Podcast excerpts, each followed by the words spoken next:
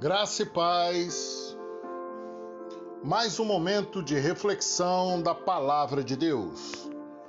Eu quero compartilhar com você o livro de Tiago, capítulo 1. Se você tiver a oportunidade, leia este capítulo. E nós vamos meditar numa frase, numa pergunta o que devemos fazer. E eu vou tomar como base o versículo 2 do capítulo 1 de São Tiago. Meus amados, irmãos, considerai motivo de júbilo o fato de passardes por diversas provações. Alegrar nos, nas provações. É muito difícil. Mas a Bíblia diz que devemos nos alegrar mediante a qualquer situação. E não é utópico isso. Não é utopia. Por que não é utopia? Porque quando você se entristece quando você deixa aquela pancada fazer com que você se sinta humilhado, o seu organismo pessoal fica sem reação. Isso faz com que você tenha dificuldade de seguir em frente. E aí nós vamos meditar então no versículo 4. E a perseverança deve ter plena ação, a fim de que sejais aperfeiçoados e completos, sem que vos falte virtude alguma.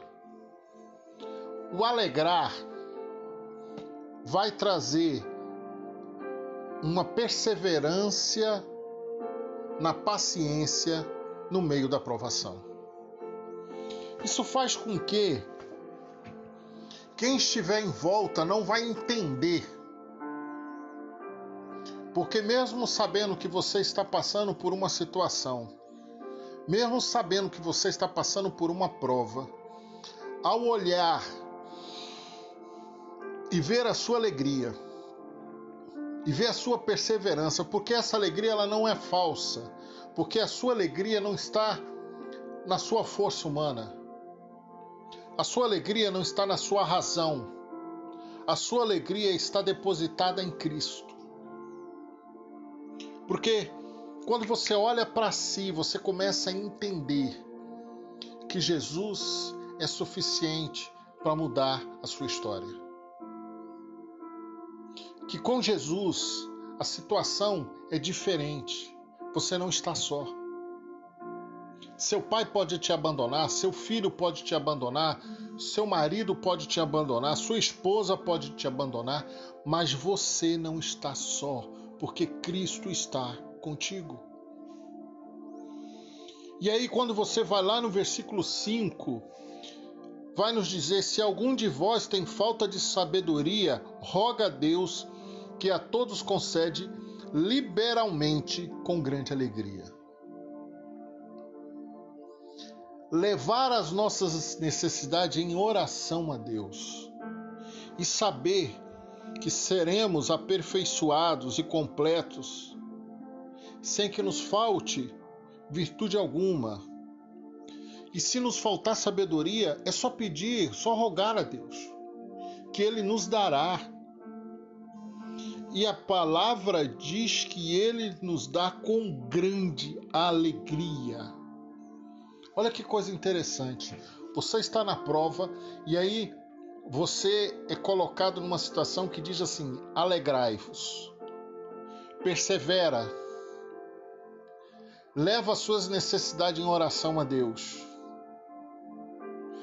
E aí, olha só o que vem: confiar em oração como criança.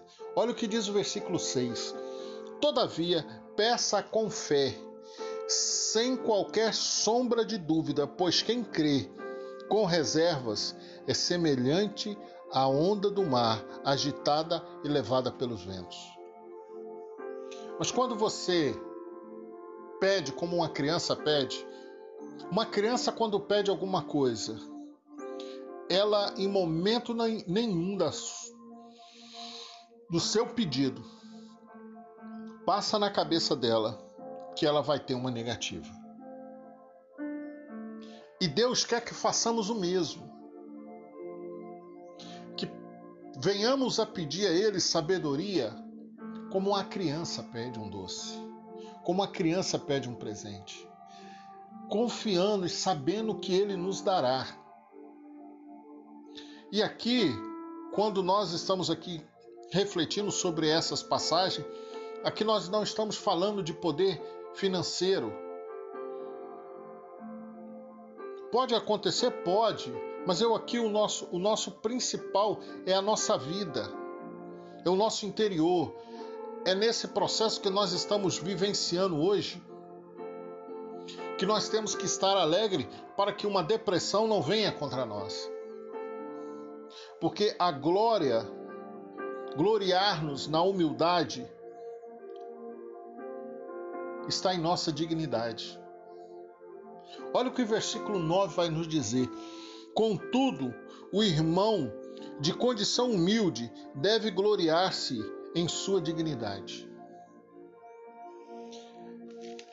Tudo posso naquele que me fortalece, diz as Escrituras eu posso confiar sabendo que Deus jamais irá me abandonar. Eu posso confiar que mesmo as pessoas olhando, desacreditando, apontando, falando, caluniando, a glória de Deus sobre a minha vida, sobre a tua vida, ela é real. E Deus não falha. E olha só o que vai vir no versículo 22. Sede praticantes da palavra e não simplesmente ouvintes, iludindo a vós mesmo. Olha o que, que Tiago nos apresenta aqui. Seja praticante de ler a Bíblia, ler, ouvir e praticar a palavra. Você tem que estar atento a tudo que lhe é oferecido. Peneirar, porque às vezes o diabo envia um mensageiro e te diz alguma coisa, e você escuta a primeira notícia que se chega e toma sua decisão. E muitos já perderam a própria vida por ouvir a voz do diabo. Sabe por quê? Alguém chega com informação falsa na tua porta. E você não vai conferir os fatos, você toma aquilo como verdade. Você não passa de um tolo. Você não passa de um arrogante, de um prepotente consigo mesmo, não é com os outros. Mas quando você é aquele que lê, que ouve e pratica a palavra, quando chega qualquer informação, a primeira coisa que você faz é saber se tem procedência. Se aquilo não procede do diabo. E olha que interessante, porque a palavra de Deus diz que nós devemos servir a Deus da maneira correta, não de uma maneira fajuta. E para nós terminar, diz assim, no versículo 27, a religião que Deus, o nosso Pai, aceita como sincera e imaculada é esta: cuidar dos órfãos, das viúvas, em suas dificuldades especialmente, não se deixar se corromper pelas filosofias mundanas. Pensa sobre isso. Servir a Deus de maneira correta é saber que por mais difícil a sua trajetória, a minha trajetória, Deus está no controle. E a pergunta que eu te volto a fazer: o que devemos fazer. Que o Espírito Santo possa ministrar em teu coração. Amém e amém.